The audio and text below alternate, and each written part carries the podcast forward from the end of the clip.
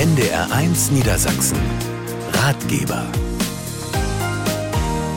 Mit Julia Vogt, guten Abend. Kurz nach 19 Uhr, wenn Sie jetzt nicht gerade mit dem Auto unterwegs sind, sondern zu Hause sitzen, dann haben Sie sich vielleicht schon ein Feierabendbierchen aufgemacht oder trinken ein Glas Wein zum Abendessen. Es sei Ihnen gegönnt.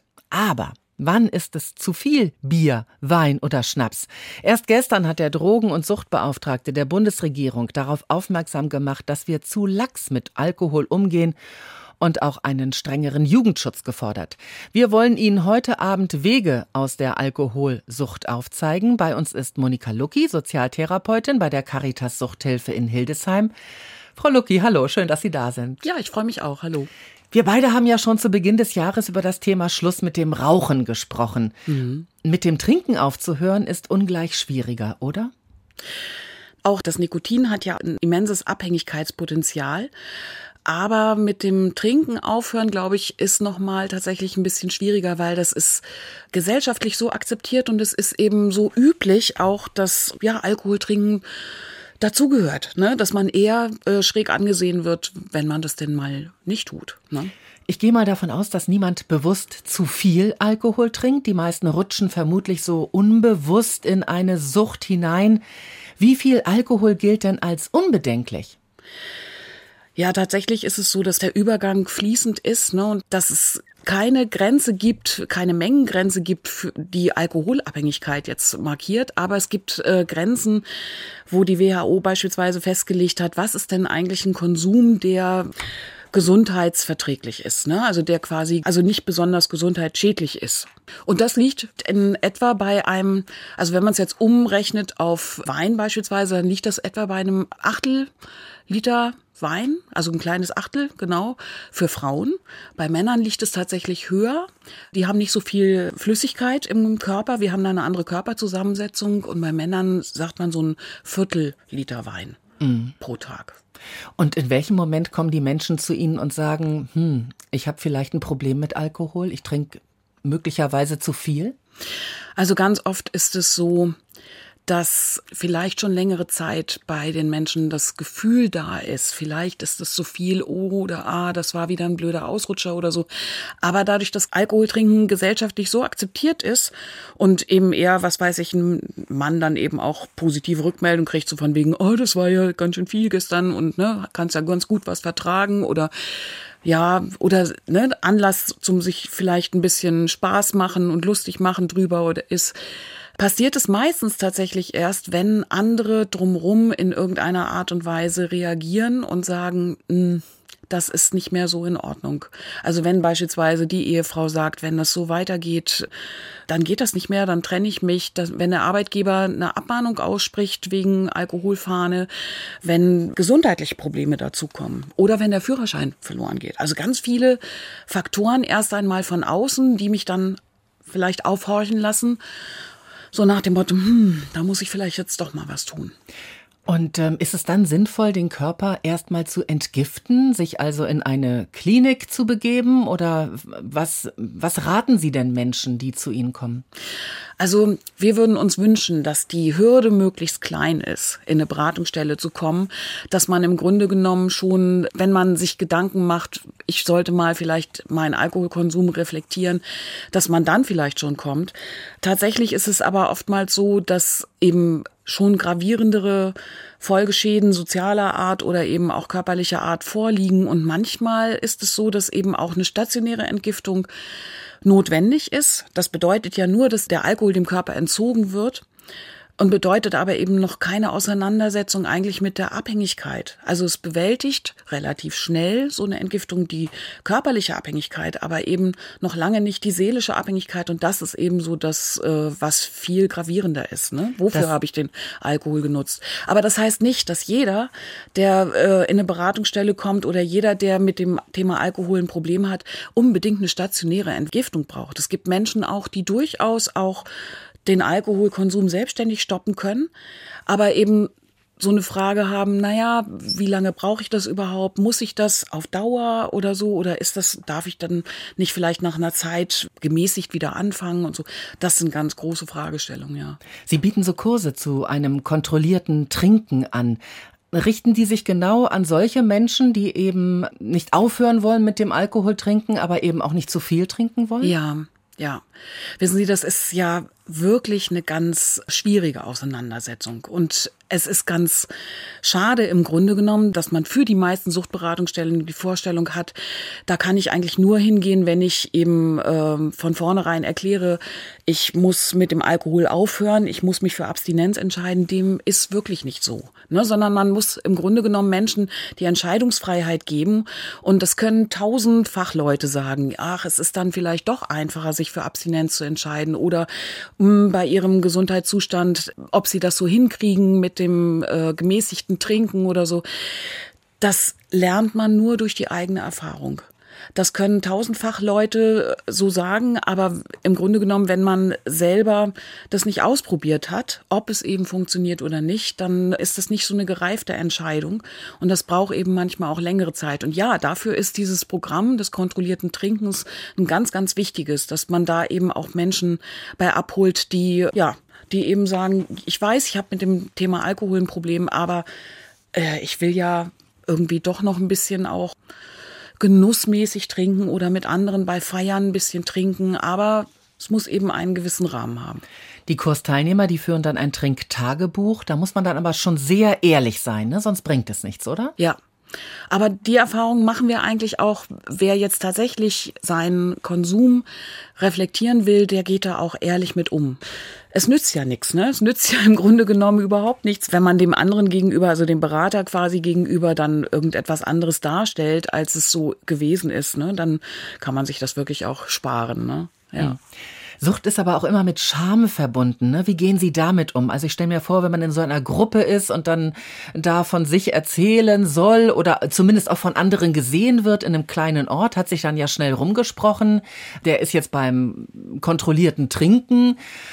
Wie gehen Sie damit um? Also das ist jedem selbst überlassen, ja, ob er sich damit outet oder nicht. Ne? Und das ist, glaube ich, auch wirklich eine wichtige Frage. Das muss ich nicht jedem gleich auf die Nase binden. Und äh, meine Güte, natürlich ist es irgendwann toll, wenn jemand sagen kann, ich stehe dazu, ich ich sehe da bei mir eben ein Thema und da will ich auch zu stehen und dann macht es sich vielleicht auch ein bisschen einfacher, weil er eben in Zukunft nicht ständig wieder angesprochen wird. So nach dem Motto, ach, heute bist du doch nicht mit dem Auto da, da kannst du doch mal eins trinken oder ach, nimmst du immer noch die Medikamente oder so. Ausreden nützen halt immer nur in einer Situation, aber eben nicht auf lange Sicht. Und natürlich macht man sich ein Stückchen einfacher, wenn man im Grunde genommen den Menschen, die um einen herum sind, die einem wirklich wichtig sind, ich sag mal rein Wein einschenkt, um in der in dem Duktus zu bleiben. Ne?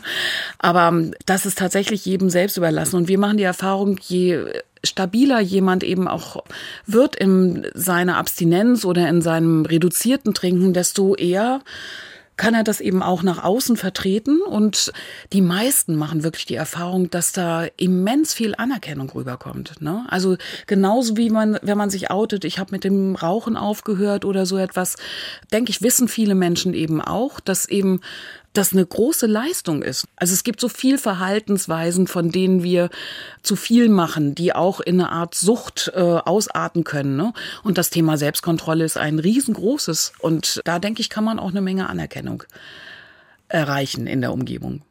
Welche Rolle spielen die Angehörigen beim Thema Alkohol? Große Rolle. Ja, auf jeden Fall. Also Angehörige werden, wenn jemand alkoholkrank ist, dann werden Angehörige oftmals auch krank.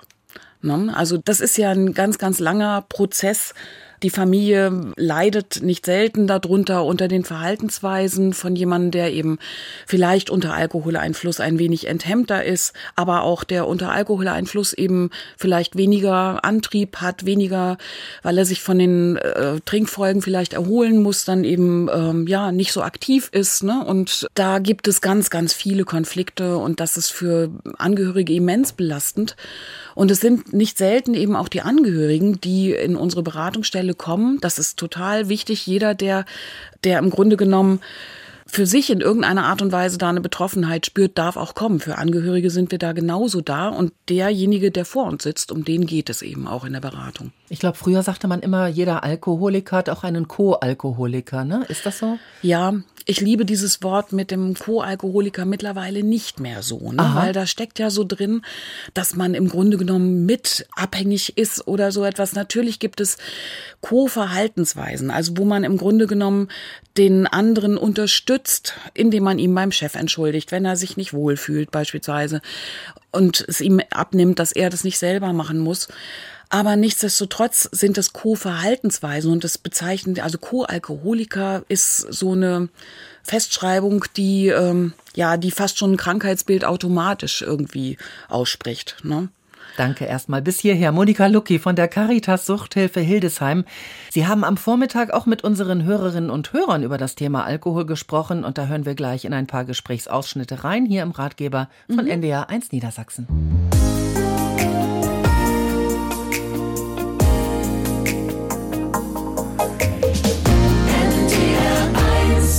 NDR 1 Niedersachsen mit dem Ratgeber Schluss mit Alkohol. Rund 1,6 Millionen Menschen in Deutschland gelten als alkoholabhängig. Das heißt, ihr Leben dreht sich nur noch um das Thema Alkohol.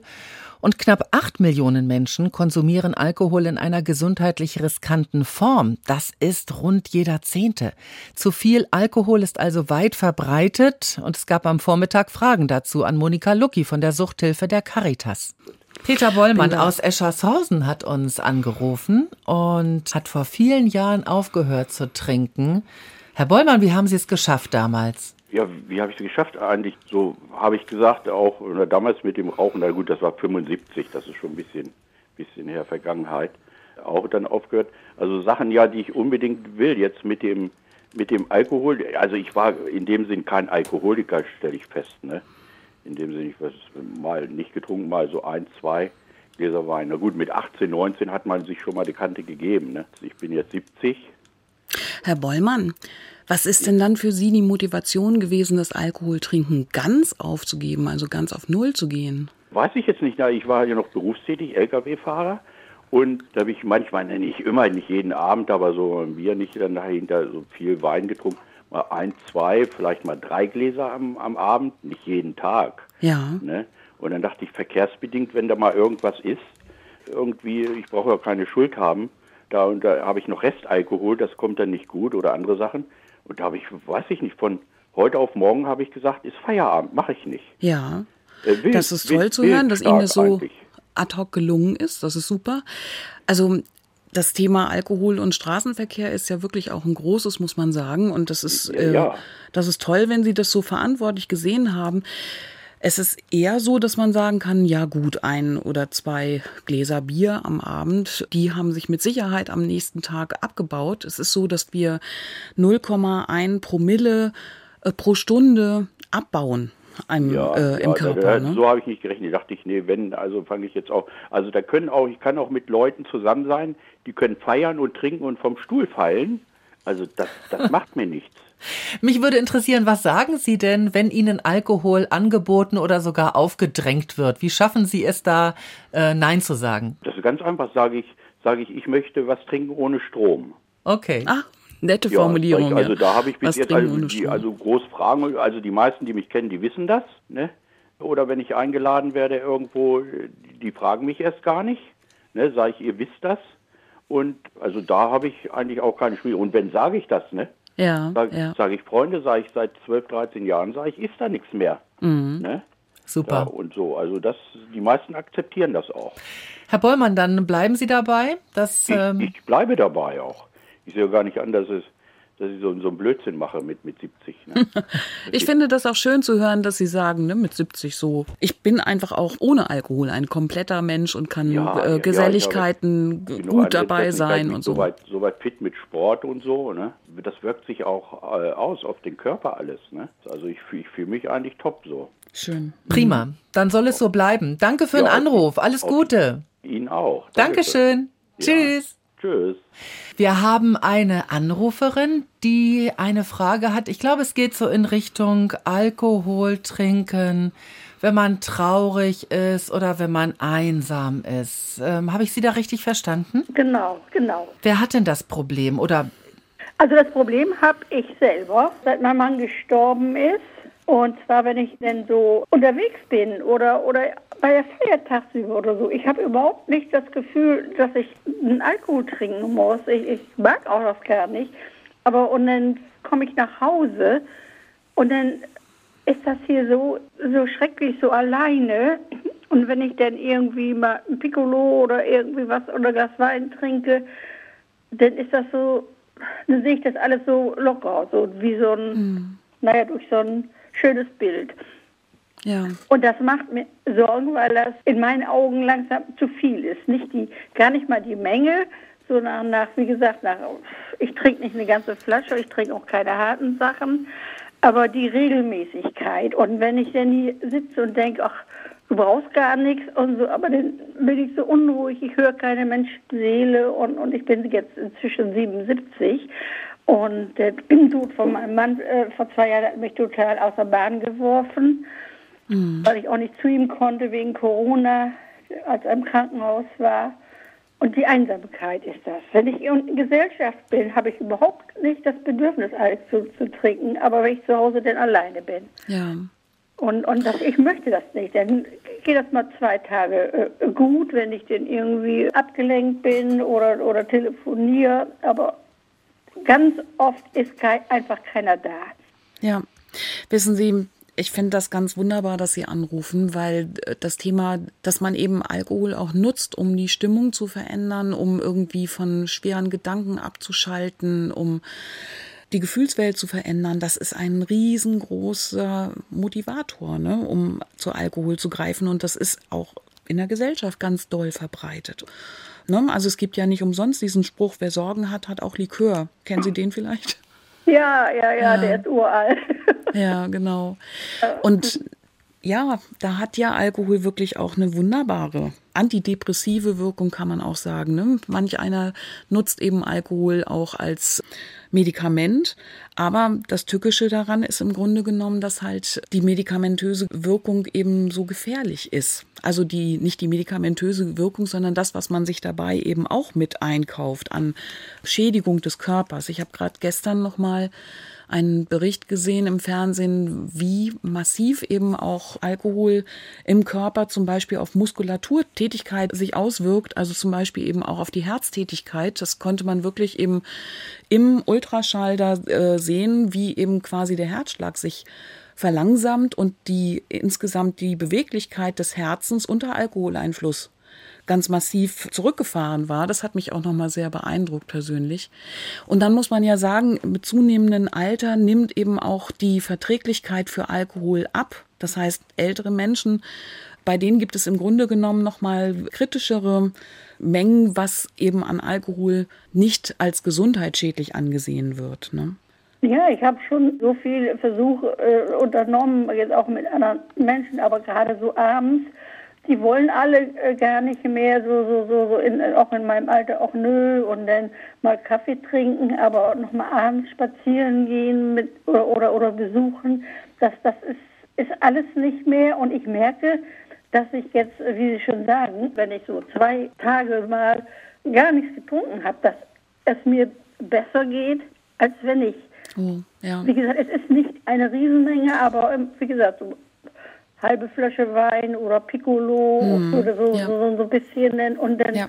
denke ich, ah Mann, du weißt genau, du kannst nicht so gut schlafen, dies und das. Und dann will ich das nicht, aber dann ist das so, äh, es hört sich jetzt komisch an, so diese Scheißegal-Stimmung, die mich dann so ein bisschen runterbringt, dass ich nicht so viel grübel. Ne? Ja. Und Aber Sie merken ja auch, ne, gleichzeitig kriegen Sie ja im Nachhinein noch zusätzlich schlechte Gefühle dazu. Ja. Indem ja, Sie auch- sagen, merke ich schlafe auch nicht so richtig, Äh, ich- ne? Muskeln und, und, und Nervenschmerzen, die ich denn so, so jetzt, äh, die sich vermehrt haben. Ja. Ich denke, man muss aufhören und, und ich denke, das geht doch auch ohne, aber dann sitze ich hier und laufe hier rum wie so ein aufgescheuchtes Huhn und mir ist so, ach, dann bin ich traurig und denke, du möchtest was machen, aber was sollst du machen? Nicht? Und dann, ja, setzt man sich hin und dann ist man ruhiger, wenn man etwas getrunken hat. Nicht? Ja, definitiv kommen Sie in eine Beratungsstelle, da sind Sie richtig. Da äh, müssen Sie auch nicht von vornherein wissen, was für Sie der richtige Weg ist. Ne? Aber das ist definitiv ein, äh, ein Problem, was Sie da beschreiben. Ne? Und das kann sich auch verhärten und das, äh, das hat für Sie gesundheitlich mit Sicherheit eben auch keine guten Auswirkungen. Hm. Meinen Sie einfach eine, eine Stelle suchen, bloß da denke ich immer, oh, dann musst du auch die richtigen Leute. Äh, ich habe da so eine Hemmschwelle. Ich habe da schon mal drüber nachgedacht, aber man müsste es eigentlich probieren, oder? Ja, na klar.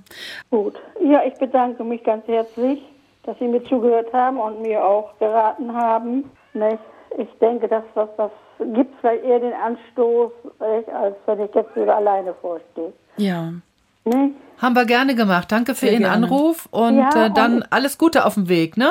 Ja, Ihnen noch einen schönen Tag. Dankeschön. Dankeschön. Tschüss. Tschüss. Frau Lucki, wir haben jetzt schon mehrere Anrufe gehabt äh, von Hörern und Hörerinnen, äh, die gesagt haben, es gibt so Selbstkontrollprogramme, ähm, die auch viel erfolgversprechender sind, als abstinent zu sein beim Alkohol. Was sind das für Programme? Was, was, was kennen Sie da? Oder wie erfolgversprechend sind die auch? Es gibt tatsächlich verschiedene Programme zum einmal kontrollierten Trinken oder auch ganz allgemein Selbstkontrollprogramme.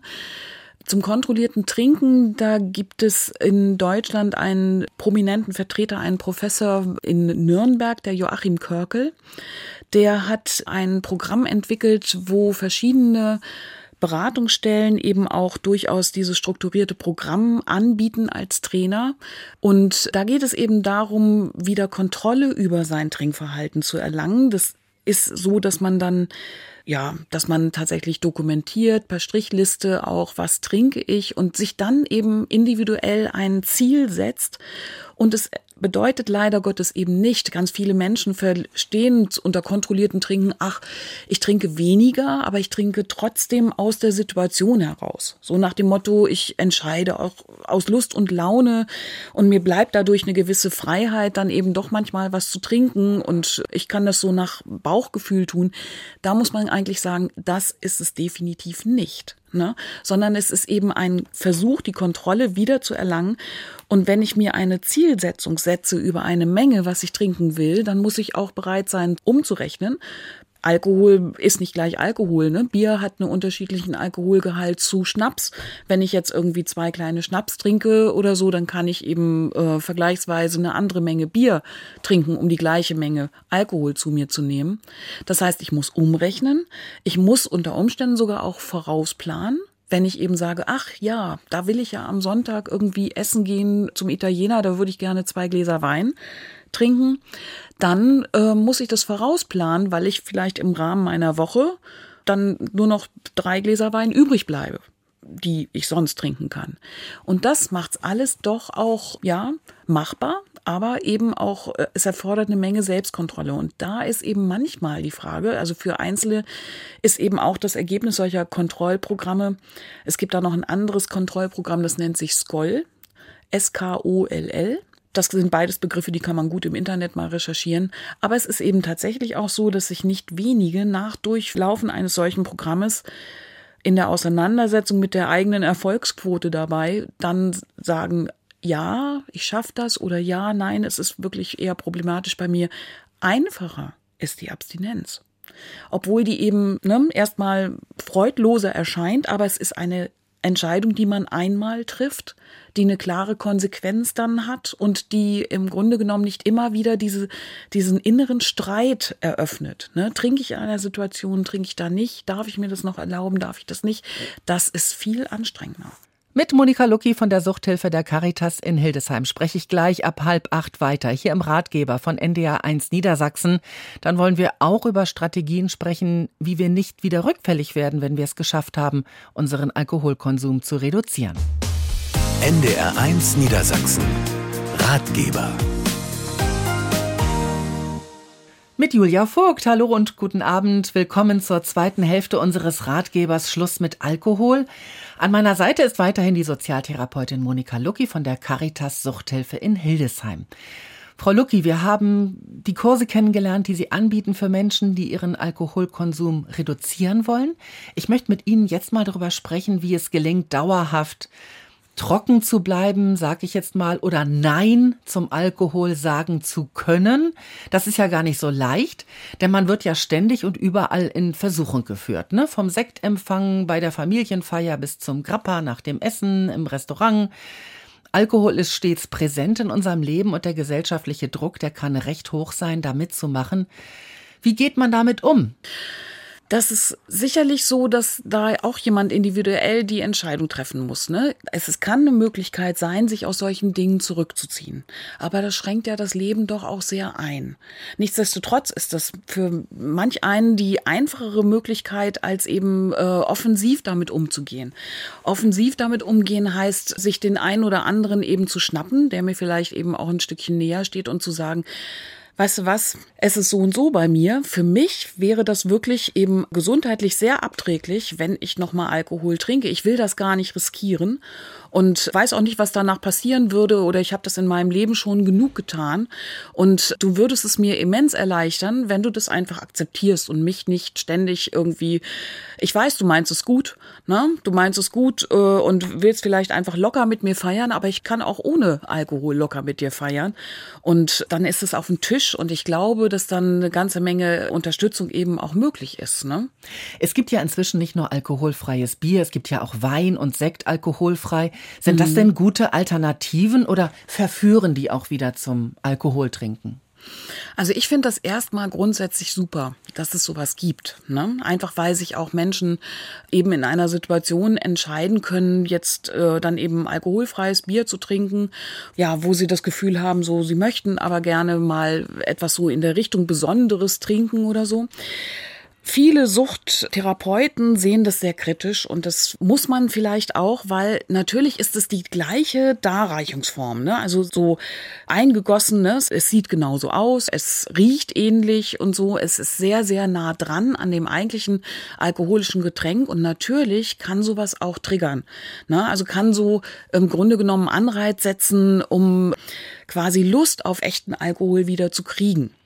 Ich denke, deswegen sollte für jemanden, der alkoholabhängig ist, alkoholfreie Getränke auch, ähm, also alkoholfreies Bier oder, oder Wein oder Sekt, auch eher die Ausnahme bilden. Ne? Wenn man sich das genau so hinstellt, irgendwie die Kiste alkoholfreies Bier und die halt innerhalb irgendwie weniger Tage alle ist wie äh, das alkoholische Bier, dann ist irgendwie am Konsum doch was verkehrt. Dann ist das viel zu nah dran, denke ich, an den üblichen Konsumgewohnheiten von früher und der Weg vielleicht so, dass man sagt so von wegen, naja, mein Gott, ob mich jetzt ein Alster auch so umhaut, ne? Und dann zum richtigen Bier ist vielleicht dann doch etwas kürzer. Am besten ist es natürlich gar nicht erst abhängig oder suchtkrank zu werden. Sie bieten ja auch Präventionskurse an, zum Beispiel das Projekt Halt, hart am Limit. Das äh, mhm. wendet sich speziell an Kinder und Jugendliche. Ist denn dieses Komasaufen bei denen immer noch sehr verbreitet? Es hat so einen kleinen Knick natürlich gegeben in der Corona-Zeit, ne, wo eben öffentliche Veranstaltungen deutlich geringer ja da gewesen sind. Aber ähm, doch, das Projekt gibt es noch weiter. Wir haben eine ganze Zeit lang das tatsächlich so auch machen können. Da war das noch so finanziert, dass wir in die Krankenhäuser gefahren sind am Wochenende und eben tatsächlich auch gefragt, also vorher telefonisch angefragt haben, gibt's hier denn Jugendliche mit Alkoholvergiftung? Und das ist ein ganz, ganz sensibler Moment, ne? wenn wir da eben ans Krankenbett gehen und dann Jugendliche da antreffen, die natürlich alle nicht vorgehabt haben, ne, ins Krankenhaus zu kommen und da also irgendwas mit dem Konsum durch Vorglühen, durch eben einfach zu schnellen Konsum schiefgegangen ist. Aktuell ist es so, dass wir dieses Projekt weiter fortsetzen und auf Anfrage äh, von den Krankenhäusern am Wochenende leider da nicht mehr hinfahren können. Also die finanzielle Grundlage dafür ist leider nicht mehr gegeben. Aber die Jugendlichen und auch die Eltern bekommen Informationsmaterial und wir kriegen eine Meldung, ob eben jemand da im Krankenhaus gewesen ist, der Interesse an der Beratung hat und dann kommt doch in nicht mehr ganz so häufigen Fällen, aber doch immer noch relativ regelmäßig das zustande, dass wir dann eben auch tatsächlich später, nicht mehr in diesem sensiblen Moment im Krankenhaus, aber später dann eben da ein gutes Gespräch führen können. Ne? Dass es darum geht, zum Beispiel in der jugendlichen Clique zu gucken, okay, wie ist das denn eigentlich so passiert oder was ist so meine Motivation da auch gewesen?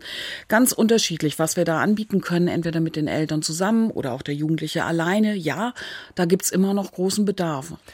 Die Eltern sind wahrscheinlich sehr erschrocken, wenn sie das äh, mitbekommen, dass ihre äh, Jugendlichen, ihre Kinder da so abgestürzt sind, dass sie im Krankenhaus gelandet sind. Ja. Welches Vorbild geben die denn in der Familie oder wie geht man überhaupt in der Familie mit Alkohol um?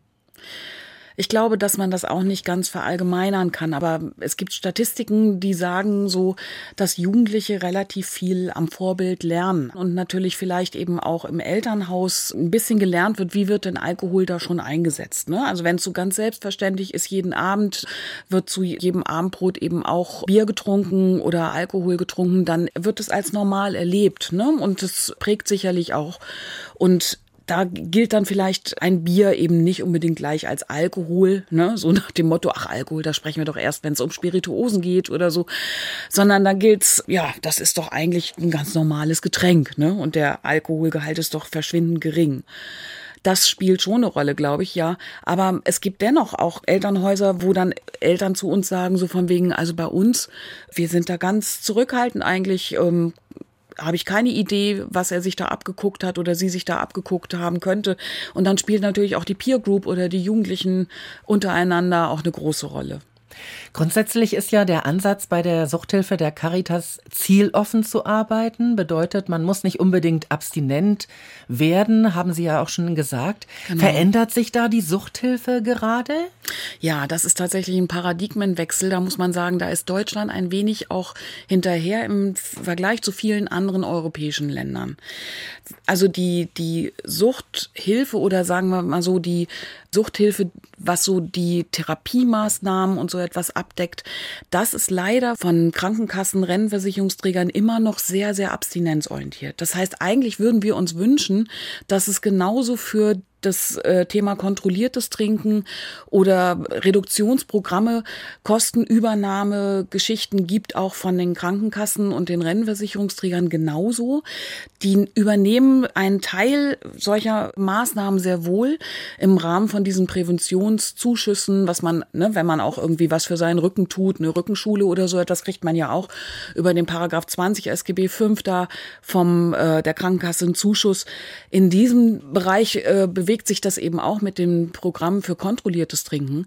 Aber eigentlich ist es notwendig, das noch deutlich weiter auszuweiten. Ne? Also warum soll jemand, der Beratung sucht über kontrolliertes Trinken, das ist leider im Moment so, wenn er ein strukturiertes Programm mitmachen will, dann muss er dafür noch Geld privat investieren. Und das sollte, würde ich mir wünschen, vom Gesundheitssystem ganz klar hundertprozentig abgedeckt werden. Die Bundeszentrale für gesundheitliche Aufklärung rät, an zwei Tagen in der Woche ganz auf Alkohol zu verzichten, ähm, um eben nicht in so eine Abhängigkeit hineinzurutschen. Ich kenne auch Menschen, die einmal im Jahr bewusst auf Alkohol verzichten, im Januar so einen Fastenmonat machen oder auch in der Fastenzeit äh, mhm. eben auf Alkohol verzichten. Was halten Sie von so Fastentagen oder bestimmten Fastenzeiten? Finde ich super. Na klar. Also grundsätzlich auf jeden Fall. Es ist halt so, die Bundeszentrale für gesundheitliche Aufklärung oder auch die WHO setzen diese zwei Tage Abstinenz oder dass man sagt, so zwei Tage in der Woche sollte man mindestens auf Alkohol verzichten. Das ist ja im Zusammenhang mit dieser Empfehlung, was ist denn eigentlich gesundheitsverträglich, ne? wo wir vorhin gesagt haben, ein Viertel Liter Wein für Frauen. Ein Achtel äh, haben wir, glaube ich, gesagt. Genau, ein Achtel für Frauen, ein Viertel für Männer, sowas, genau. Mhm. Und dann aber eben nicht jeden Tag, ne? um die Gewöhnung eben ein bisschen nicht herzustellen quasi. Und grundsätzlich ist es immer gut, eben auch mal Zeiten einzulegen, wo man abstinent ist ganz klar. Was eine Frage ist, ist so, wenn ich das jetzt so einlege, diese Abstinenzzeit, meine ich denn mir damit da was zu beweisen? So nach dem Motto, ach, ich kann ja immer auch noch, ne? Irgendwie mal einen Monat ohne Alkohol, dann bin ich nicht abhängig. So stimmt es nicht. Ne? Also das frühere Bild, das ist tatsächlich häufig so gesagt worden, Alkoholiker ist nur jemand, der eben täglich trinkt, stimmt nicht. Ne? Es gibt so viele verschiedene Formen von Alkoholismus, Alkoholabhängigkeit. Da gibt's Menschen, die eben, wenn sie anfangen zu trinken, dann eben das Maß unter Umständen verlieren. Und das muss auch nicht jedes Mal passieren. Aber dieser Aspekt Kontrollverlust ist tatsächlich bei der Diagnose Abhängigkeit einer, der eine ganz große Rolle spielt. Und das muss nicht sein, ne? dass ich eben jeden Tag trinke. Danke. Monika Lücki von der Caritas Suchthilfe. Wir hören gleich noch mal ein paar Gesprächsausschnitte von Ihnen mit Hörerinnen und Hörern, die heute Vormittag hier im Ratgeber bei NDR 1 Niedersachsen angerufen haben.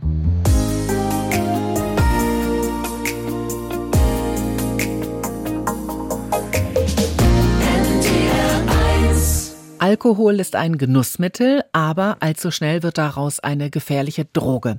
Damit es nicht so weit kommt, haben wir heute mit Monika Lucki von der Caritas Suchthilfe aus Hildesheim gesprochen. Auch die Hörerinnen und Hörer von NDR 1 Niedersachsen hatten am Vormittag Fragen. Wir sind angerufen worden von Hugo mit einer Frage oder einer Anmerkung zum Thema? Eine Frage. Mhm. Ich brauche normalerweise kein Alkohol zu trinken. Aber, jetzt kommt das ich trinke fast jede Woche in der Gesellschaft, also 10 bis 15 Bier. Ich brauche es nicht unbedingt, aber ich tue es gern. Mhm. Bin ich da alkoholsüchtig oder? Also eine Ferndiagnose, Hugo, kann ich da Ihnen gar nicht stellen. Auf jeden Fall. Aber es scheint ja so zu sein, dass sie, ja, dass sie so ein bisschen auch darüber nachrätseln, habe ich denn jetzt eigentlich schon ein Problem oder habe ich kein Problem? Ne? Was sind denn so Dinge daran, dass Sie sagen, so, hm, das gefällt mir daran gar nicht so gut? Ja, mal äh, ich trinke noch lieber, äh, sage ich Ihnen ehrlich, wenn ich kein Problem habe, wenn alles gut geht und dies und lustig und dann, ich trinke nichts, weil ich, dass ein Problem habe. Aber wir sind in mehrere Clique und also dann gern. Also ich freue mich dann schon, wenn die alle zusagt und dass wir dann auch Alkohol zu uns nehmen und nicht zu wenig. Ja. Also auch wenn ich jetzt mal sagen drei Bier trinke, also kann ich schlecht aufhören. Okay, ja. Also, aber nicht, dass ich jetzt irgendwie zu Hause alleine Alkohol trinke oder am Kiosk stehe oder wie auch immer was. Das brauche ich alles nicht. Ja, das ist also eher so in Geselligkeit, dass Sie merken, dass manchmal es so ist, dass Sie eigentlich lieber weniger trinken würden, aber es nicht ganz so gut klappt, oder wie? Und ich sage mal, ich trinke fast jede Woche. Hm, ja. Hat sich denn schon mal irgendwie jemand in Ihrer Umgebung geäußert über Ihren Alkoholkonsum und gesagt so, Mensch, nein, nein, du haust nein. aber ganz schön rein oder so? Nein. Nö, okay. Aber es Weil ist. Weil wir, die dabei sind, die machen das ja auch mit, ne? Also, nee, äh, das stimmt. Die Menschen, die mit einem dann mittrinken, die werden sich selten kritisch äußern, denke ich, über, über den Alkoholkonsum jemand eines. Da habe ich jetzt eher an beispielsweise an ihre Frau oder an Menschen, die mit ihnen zusammenleben oder so etwas gedacht. Aber da haben sie auch noch nein. keine kritische Rückmeldung gekriegt. Nein, nein. Ich bin ja verheiratet, meine Frau weiß das. Ja. Also die macht mir auch keine Vorwürfe oder wie oder was. Ja, gesundheitsverträglich ist die Menge, die Sie da trinken, glaube ich, nicht mehr unbedingt. Das kann man so sagen. Aber wenn Sie selber so die Frage haben, habe ich da eigentlich ein Problem und sie sagen so, hm, ich würde mit einem besseren Gefühl trinken, wenn ich mir das mal genauer angeguckt hätte, dann würde ich sie da einfach einladen, sich da einfach mal zu einem Reflexionsgespräch in einer Beratungsstelle anzumelden. Das ist unverbindlich, das ist, können Sie auch anonym tun. Da stellen Sie sich kein Etikett gleich auf die Stirn oder so etwas und eine Reflexion ist es, glaube ich, schon mal wert. Okay. Danke, dass Sie mich zuhört haben. Ja, sehr gerne. Danke für Ihren Anruf. Tschüss. Ciao. Bärbel Schwermann aus Düdinghausen im Kreis Nienburg hat uns angerufen. Frau Schwermann, zum Thema Alkohol, was können Sie da sagen? Also mein Mann hat 1980 einen Entzug gemacht mhm. und wir haben lange eine Selbsthilfegruppe besucht, was ich nur jedem empfehlen kann. Und ich wollte eigentlich den Angehörigen eher sagen, dass sie äh, ja für sich was tun müssen mhm. und äh, eventuell auch schon eine Gruppe besuchen, wenn der Partner oder die Partnerin nicht mit will, dann trotzdem gehen, ne? Ja. Die kommen nach. Hallo Frau Schwemann, das freut mich sehr, dass Sie da das Augenmerk nochmal auf die Angehörigen legen. Ja, das war mir immer wichtig. Ja, es ist tatsächlich so, dass auch Angehörige in den Suchtberatungsstellen beraten Ja. werden und ein Ohr finden. Das finde ich ganz, ganz wichtig, weil sich eben aus Suchtproblemen immer auch Familienprobleme und Beziehungsprobleme eben ergeben. Ja. Und nicht selten eben Angehörige auch krank werden. Ne? Ja, also wir hatten ja nur wirklich das Glück, ja, dass man mal den Entzug gemacht hat. Damals in der Lüneburger Heide, Örl heißt es, ein kleiner Ort, Ja. da ist er drei Monate gewesen. Mhm. Und dann, ja, haben wir probiert, dass es weitergeht. Dann hat ihr Und Mann ja Glück sogar, gehabt. genau, dann hat ihr Mann ja sogar eine stationäre Rehabilitation, also eine ja, stationäre ja. Und das Entwöhnungstherapie Glück war, gemacht. Entschuldigung, dass, äh, dass das damals schon eine anerkannte Krankheit war. Mhm. Das so stimmt, das- Therapie ist ja teuer. Das ist ja erst seit ungefähr Mitte der 60er Jahre der Fall, ne? dass Ja. das tatsächlich als Krankheit anerkannt ist und dadurch dann eben auch in den Behandlungskatalog für die Rentenversicherung und Krankenkassen Genau, gekommen ja. ist. Ja, haben Sie Ja. recht. Mhm. Ja. Sie sind in einer Selbsthilfegruppe gemeinsam mit Ihrem Mann gewesen oder selbst in einer Angehörigengruppe? Nein, wir waren immer gemeinsam. Weil das gibt's ja tatsächlich beides. Es gibt Selbsthilfegruppen, die sagen, das finden wir toll, wenn eben auch Menschen als Partner, Betroffene und eben Angehörige kommen. Es gibt aber auch Selbsthilfegruppen, die sagen, hm, vielleicht ist es auch günstiger, wenn eben die Betroffenen alleine und eben auch die äh, Angehörigen alleine ähm, sich untereinander unterhalten und unterstützen können. Also das gab es hier auch, aber wir wollten das lieber gemeinsam machen. Mhm. Und ja, und das war, das ist dann, naja, eher wie eine Familie, ne? Ja. Wie ist das heute bei Ihnen? Spielt Alkohol wahrscheinlich in Ihrer Ehe, in Ihrer Familie so gar keine Rolle mehr, Nein. oder? Nein. Also seitdem mein Mann trocken ist, haben wir auch, also in unserem Umfeld, kein Alkohol mehr. Das heißt, Sie treffen, das beide nicht. Sie treffen sich wahrscheinlich auch mit Freunden, äh, bei denen Ja. dann eben auch abends nichts getrunken wird. Nein. Also wir, wir haben unsere Silberhochzeit gefeiert. Mhm. Wir hatten vor zwei Jahren eine goldene Hochzeit. Konnten wir leider nicht feiern wegen Corona. Aber das haben wir alles gemacht. Nur, Mhm. dann haben wir Sie- beide nichts trinken. Ja. Das geht. Wie machen Sie es denn, wenn Sie zu Hause einladen? Haben Sie das Gefühl, Sie müssten den anderen dann dennoch ein bisschen Alkohol anbieten? Nicht mehr. Nicht mehr. Ah, Das ja. ist lange vorbei, nein. Oh, das finde Und ich wirklich auch so. auch toll, wir dass haben Sie das damals schnell erzählen. gemerkt, ja, was wirkliche Freunde waren. Ne? Ja, das Das glaube kommt ich. auch dazu. Das glaube ich. Also ich finde es deswegen so wunderbar, dass Sie das erzählen, weil ich kriege von vielen Betroffenen, ich habe ja nun die Menschen eher in der Beratung, wo das Thema gerade noch aktuell ist und dann Ja. haben viele Betroffene eher das Gefühl so nach dem Motto, na ja, aber ich kann doch jetzt nicht andere irgendwie bestrafen dafür, Ja. dass ich ein Problem habe mit dem Thema Alkohol, so nach dem Motto, dann muss ich doch bei Feiern auch was anbieten. Ja, das ist leider immer noch so. aber Sie also haben wir haben das Gefühl nicht. ja, Und ich könnte mir vorstellen, dass auch andere sich da ein Beispiel genommen haben und vielleicht über ihren eigenen Alkoholkonsum nachgedacht haben, eben denke ich weil es bei ihnen einfach nichts zu trinken gibt. Also Ja. jedenfalls kein Alkohol. Mhm. Ja. Ja, wir haben alle Hochzeitstage hier kleiner oder größer gefeiert. Das geht alles. ja. Ne? Wirklich. Frau Schwermann, ja, ja. danke für den Anruf und äh, dass Sie uns das erzählt haben. Das ist wirklich äh, toll und ich kann Sie da nur beglückwünschen, Ja, danke. Wir sind auch ganz froh. glaube Ja, ich. und auch an ihren Mann, ne? Dass Ja. er, das ist wirklich Ist auch nicht so wunderbar. einfach. Ganz genau. Also ja. heute nicht mehr, aber am Anfang, naja, es war nicht so einfach. ja, das glaube ich. Okay. Dann alles Gute für Sie. Danke für den Anruf. Ich danke Ihnen auch. Jo, tschüss. Tschüss. Wir haben eine Anruferin, die ähm, sich Sorgen macht um einen Angehörigen. Habe ich das richtig verstanden?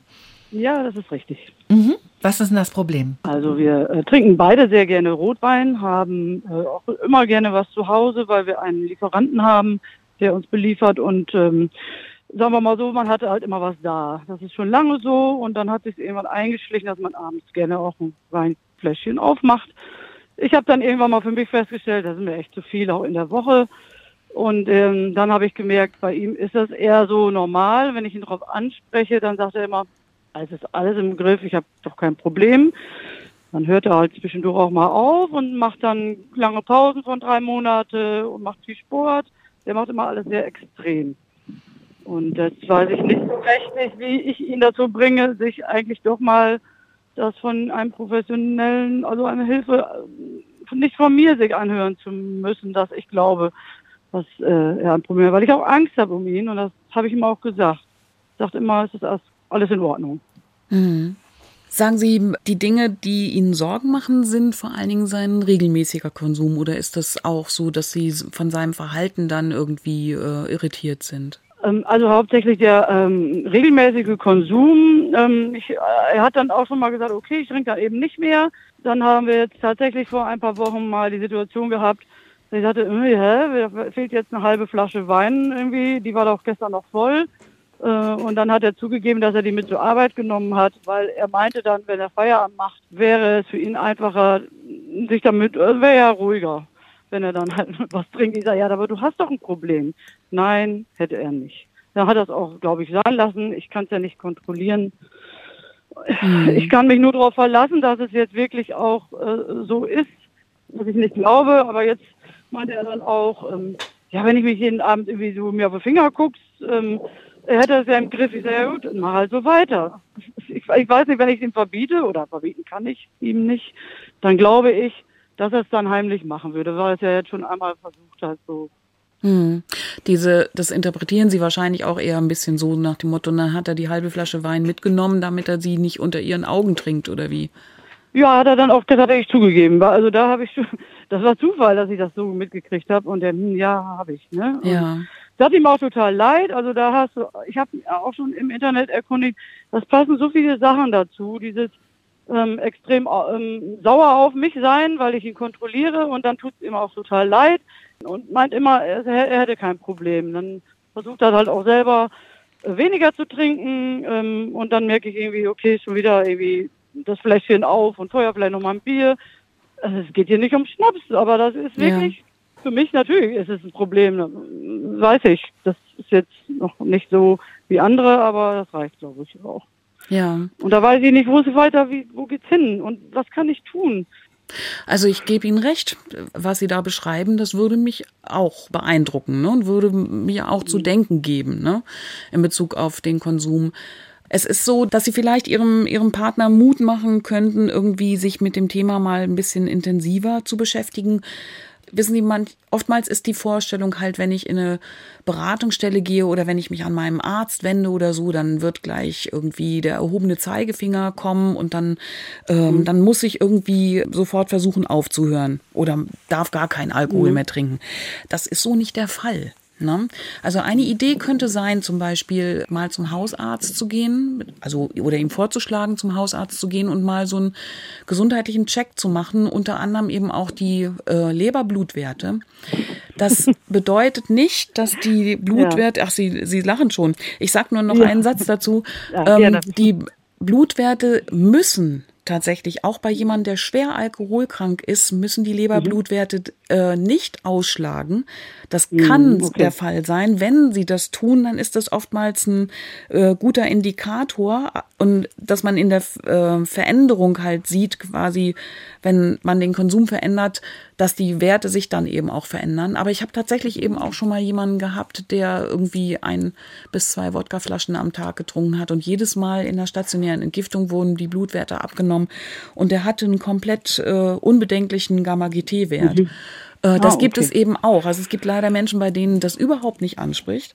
Aber es gibt eben, wenn das anspricht, dann ist das äh, ziemlich zuverlässig, dass man eben sagen kann, okay, gucken wir doch mal, ob irgendwie mit einem anderen Konsum wir den Gamma-GT-Wert beeinflussen kann. Und das ist zumindest ein erster Hinweis, zum Beispiel eben auch auf eine mögliche Leberschädigung. Das könnte eine Idee sein. Ne? Ja, da wünsche ich Ihnen ganz viel Kraft und tun Sie für sich da was. Ganz, ganz wichtig. Ja, vielen Dank. Das ist es genau das, was ich irgendwie denke, muss ich auch machen, sonst geht's mir noch schlechter und das möchte ich auch nicht. Danke für Ihren Anruf und Ihre Ja. Offenheit. Hm? Ja, danke. Alles auch, Gute. Tschüss. Dankeschön. Tschüss. Danke, Monika Lucki, dass Sie heute bei uns waren und uns Wege aufgezeigt haben, wie wir unseren Alkoholkonsum beenden oder reduzieren können. Ja, beim Thema Drogen denken wir oft an Kokain oder Cannabis. Wir müssen uns klar machen, dass Alkohol zwar gesellschaftlich akzeptiert und weit verbreitet ist, dass es aber auch eine Droge ist. Wir gewöhnen uns schnell an die Mengen und sind dann in Gefahr, abhängig zu werden. Danke für Ihr Interesse an diesem Ratgeber, zu Hause oder unterwegs. Ich bin Julia Vogt, wünsche Ihnen jetzt noch einen traumhaften Abend hier bei NDR 1 Niedersachsen. Ja, vielleicht einfach mal ohne das Glas Wein. Wir können ja heute ausprobieren, wie das geht und wie es sich anfühlt. Viel Erfolg dabei und einen schönen Abend.